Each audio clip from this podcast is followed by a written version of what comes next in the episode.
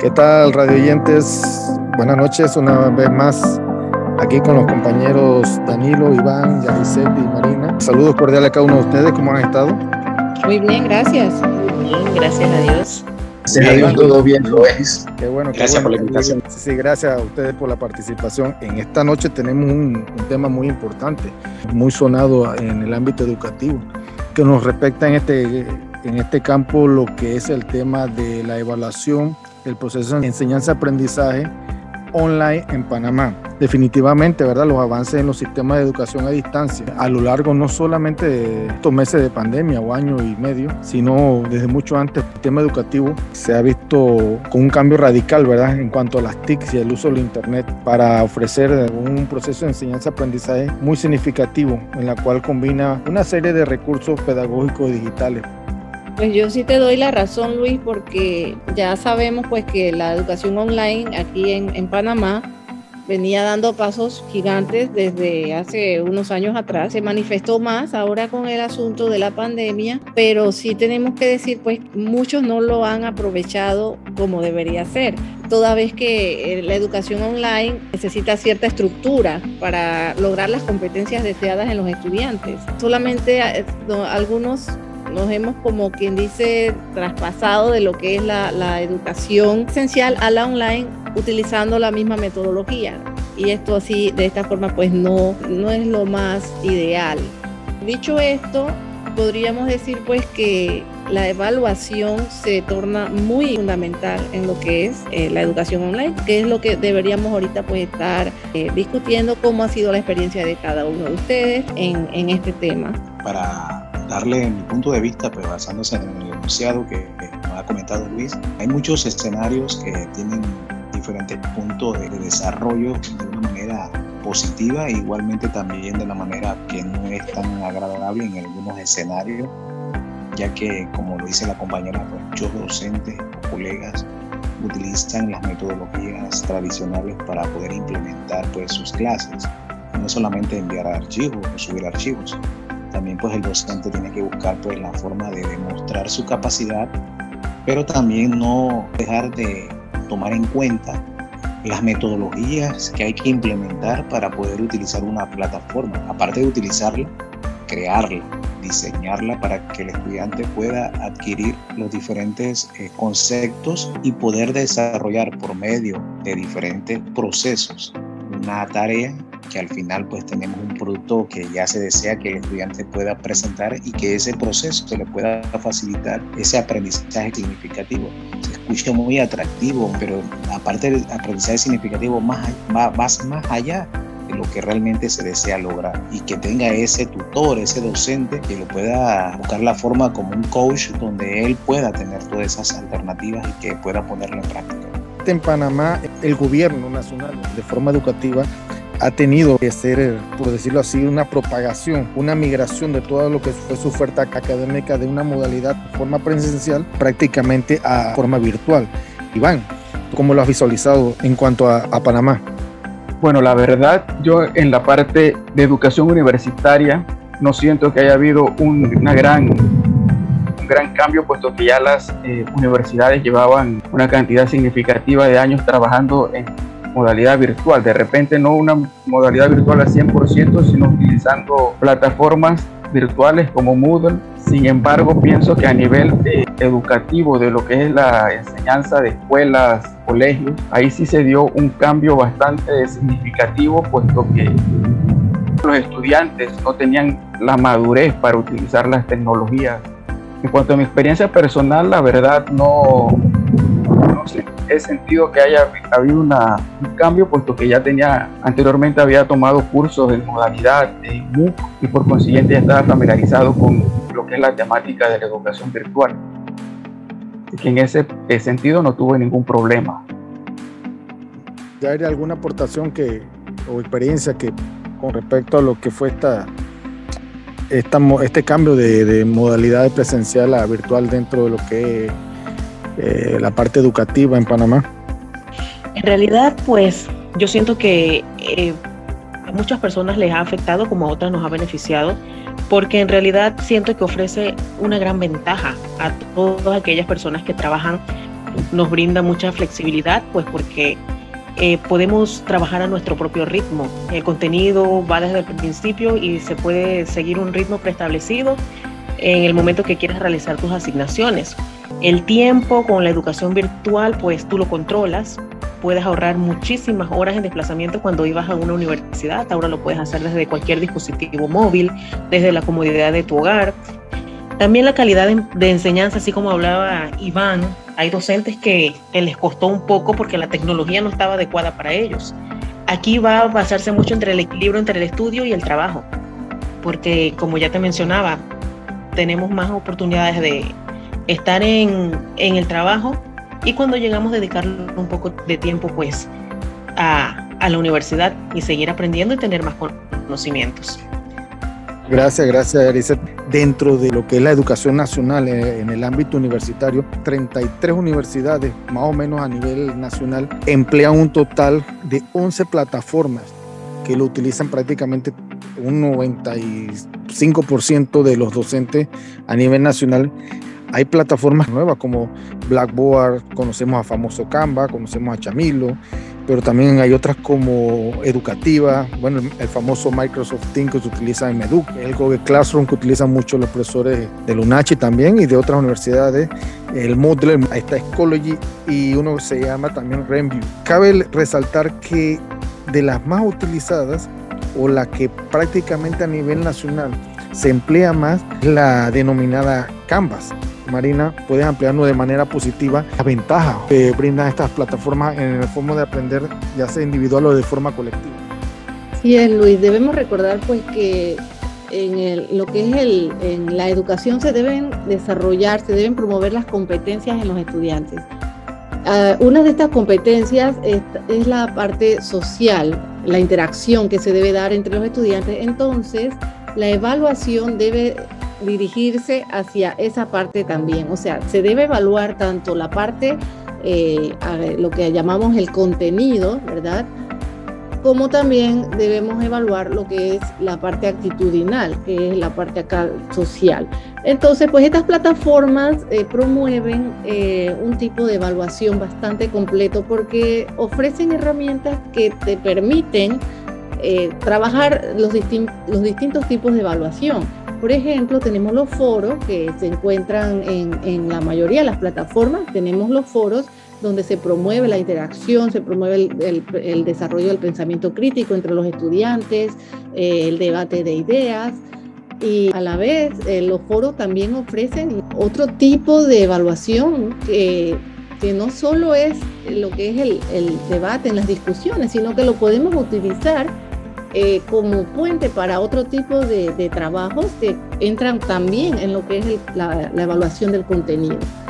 En estas plataformas eh, podemos trabajar con tipos de evaluación como test, tenemos distintos tipos de test que podemos eh, trabajar, que podemos incorporar en lo que es el desarrollo, toda vez que son flexibles y el estudiante pues se adapta al, al, tiempo que tiene, si trabaja, puede, puede decidir en qué momento va a trabajar de forma asincrónica.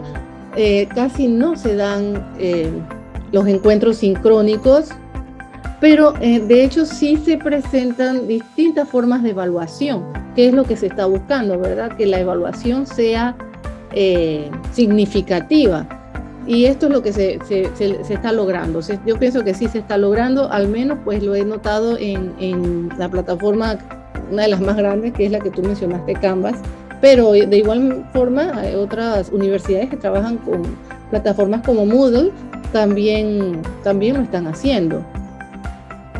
Bueno, lo primero que tenemos que tener bien claro es nuestra estructura. Esa estructura va a estar basada en diferentes metodologías que se van a implementar. El docente debe saber qué metodología va a implementar para hacer una estructura bien adecuada, donde va a estar el material de apoyo para que el estudiante pueda irse directamente a poder documentarse para luego realizar la actividad. Entonces todo esto le va a darle la oportunidad que el estudiante pueda construir por medio de herramientas de andamiaje paso a paso las diferentes consignas donde va a poder entonces él ser el protagonista, pero sin embargo no perder la perspectiva de que el docente el que tiene que dirigir su clase en la parte sincrónica y igualmente cuando es asincrónica, porque necesita tener ese espacio, la oportunidad de tener ese contacto, ya sea por la que es la plataforma, en los foros, en un chat, en un número de aviso, independientemente del número que se le vaya a agregar. Y luego entonces la parte muy sensitiva donde pues, nosotros tenemos que poner una evaluación, donde la parte donde se va a poder evaluar la parte de que el estudiante puede coevaluar a otro, otro compañero para así poder interactuar de una manera objetiva de lo que se quiere lograr con todo este proceso de enseñanza y aprendizaje. Es por eso que la estructura como diseñadores de entornos virtuales, la estructura de un curso debe tener prácticamente un procedimiento, una serie de procesos. En este caso se puede decir lo que es la presentación del, mismo, de la misma plataforma, lo que son las competencias que, que el docente debe colocar para que el estudiante vaya a desarrollar, los documentos, todo ese material, texto, video, audio que apoya en este caso la, realización de las competencias y también las actividades didácticas como los ejercicios, como habló Marina, los test, los diferentes tipos de test prácticas y algo muy importante, como decía ahorita Danilo, que era la evaluación y coevaluación, de Iván, también que has desarrollado plataformas, ¿cómo tú consideras que te ha ido mejor tu experiencia en, el, en, la confección, tipo de estructura basado en competencias? Si no sé si de pronto con la modalidad eh, o la modalidad ADI, otro tipo de modalidad, ¿cuál es la que consideras que dentro de las estructuras que debe tener un curso te sientes mejor identificado para poder brindarle esas herramientas al estudiante eh, basado en las competencias? Ok, efectivamente Luis, eh, podemos decir que la metodología más utilizada es la metodología paciente, ya que es una de las más completas que abarca todas las etapas de lo que es un curso de enseñanza virtual, el desarrollo de la clase como tal y una última etapa ¿no? de finalización, donde el estudiante puede compartir eh, sus experiencias y lo que viene siendo el cierre de la clase. Concuerdo mucho con lo que dijo el compañero Iván. Eh, la metodología PASE pues, es una metodología eh, que tiene el propósito de incorporar la tecnología con el proceso educativo, pues. Esto potencia lo que es el autoaprendizaje y la experiencia para construir el conocimiento colectivo. Eh, bueno, siempre surge una problemática contemporánea de esta comunicación porque al comparándola con otras, creo que esta es la más sencilla. Hay otras metodologías como ADI, que es un poquito más complicada, pero esta es la que se ha utilizado eh, en lo que hemos visto del curso, la mayoría de los docentes la han utilizado porque tiene muchas habilidades y pues en, el, en mi sentido pues siento que es más fácil porque se aprovechan pues de manera más, más práctica a la hora de comunicarnos, se puede construir conocimientos significativos. Para mí esa metodología es la más, la más fácil de utilizar pues y que en gran escala pues nos ha funcionado a muchos docentes hay tres aspectos, tres aspectos muy importantes que se debe tener en el desarrollo de una plataforma online basado en competencias. Son tres aspectos muy importantes. Diseño, el aspecto del diseño, el aspecto de las herramientas disponibles que nos ofrecen las plataformas y sobre todo los aspectos académicos que le brindan eh, tanto al rol del facilitador o docente como a lo que es al estudiante. Ok, excelente, Luis. Todo esto juega un papel muy importante a la parte de la usabilidad, la sociabilidad y la integración de diferentes herramientas que le puede brindar por medio de la misma estructura donde se puede eh, trabajar de esta forma y le ayuda a tener eh, diferentes formas de trabajo.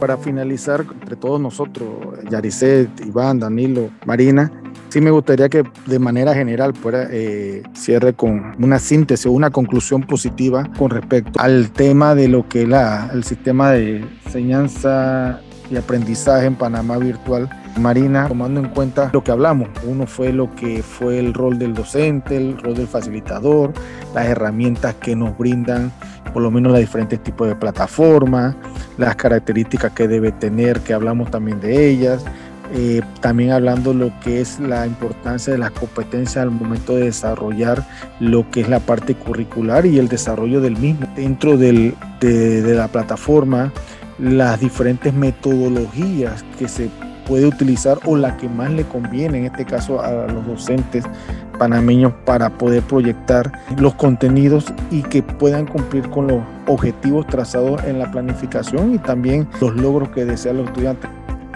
Marina, ¿qué síntesis de manera positiva nos, nos das como, conclusión para poder finalizar este podcast? Sí, Luis, definitivamente has, has tocado puntos muy importantes. Las plataformas se han convertido en, en un, un, aliado estratégico en la educación, toda vez que facilitan tanto a los docentes, a los tutores, como a los estudiantes eh, la, lo que es la instrucción. Eh, el, estudiante pues se ha convertido en el centro, en el centro de lo que es el, proceso educativo pero de igual forma necesita el tutor, ¿verdad? Entonces la plataforma lo que están haciendo ahorita es facilitando el medio para que esto se lleve a, a término de la, de la, mejor forma, con todas las ventajas que, que, que, ofrecen. Y lo mejor de todo, Luis, es que cada día hay más herramientas que se pueden incorporar en lo que es la evaluación a través de plataformas. Se habla de eh, murales eh, tipo Padlet, eh, se habla de juegos que se pueden incorporar para eh, lo que es hacer la gamificación en, en, los entornos virtuales, que es algo que acelera el proceso y, y, colabora mucho ¿no? en lo que es el aprendizaje de los estudiantes. Y pues como hemos visto, cada, hay un sinnúmero de, de herramientas tecnológicas que se van incorporando cada día a las plataformas educativas. Por esto te digo que pues eh, actualmente eh, con o sin pandemia, las plataformas educativas eh, vienen siendo y van a seguir siendo pues uno de los pilares ahorita mismo en lo que es lo, lo que es el proceso educativo. Excelente análisis a manera de conclusión y definitivamente Marina, eh, manera de síntesis lo ha hecho excelentemente esa conclusión de manera positiva, pero clara y cierta con respecto al sistema de evaluación en el proceso de enseñanza-aprendizaje online en Panamá. Has tocado todos los aspectos y algo muy importante que nos brindan las plataformas, que es lo que es la retroalimentación o feedback entre el docente y el estudiante. Muchas gracias por la atención a todos los radioescuchas. Tuvimos una sintonía positiva. Ya estamos leyendo lo que son los comentarios y las sugerencias por los diferentes temas que podemos abordar más adelante. ¿Alguna palabra de despedida, algo, algún saludo de parte de cada uno de ustedes? Lo dejo con, con los controles compañeros. Bueno, gracias Luis por la invitación. La verdad que estos temas siempre son eh, de mucho interés y, y tenemos que mantenernos actualizados. Sí, bueno, de mi parte, pues gracias por la invitación y aquí estamos pues anuentes a, a, próximos contenidos para venir a aclarar un poco más a la audiencia. Muchas gracias Luis por la invitación y estamos anuentes a seguir participando y compartiendo nuestros conocimientos y aprendiendo también de los demás panelistas. Gracias nuevamente. Bueno Luis, muchas gracias. Eh, Radio Escuchas también, estamos a la disposición para poder colaborar en aspectos de lo que tiene que ver con la parte virtual y todo lo que tiene que ver con el proceso de enseñanza-aprendizaje. Agradecidos a todos por la atención y nos vemos el próximo viernes. Saludos.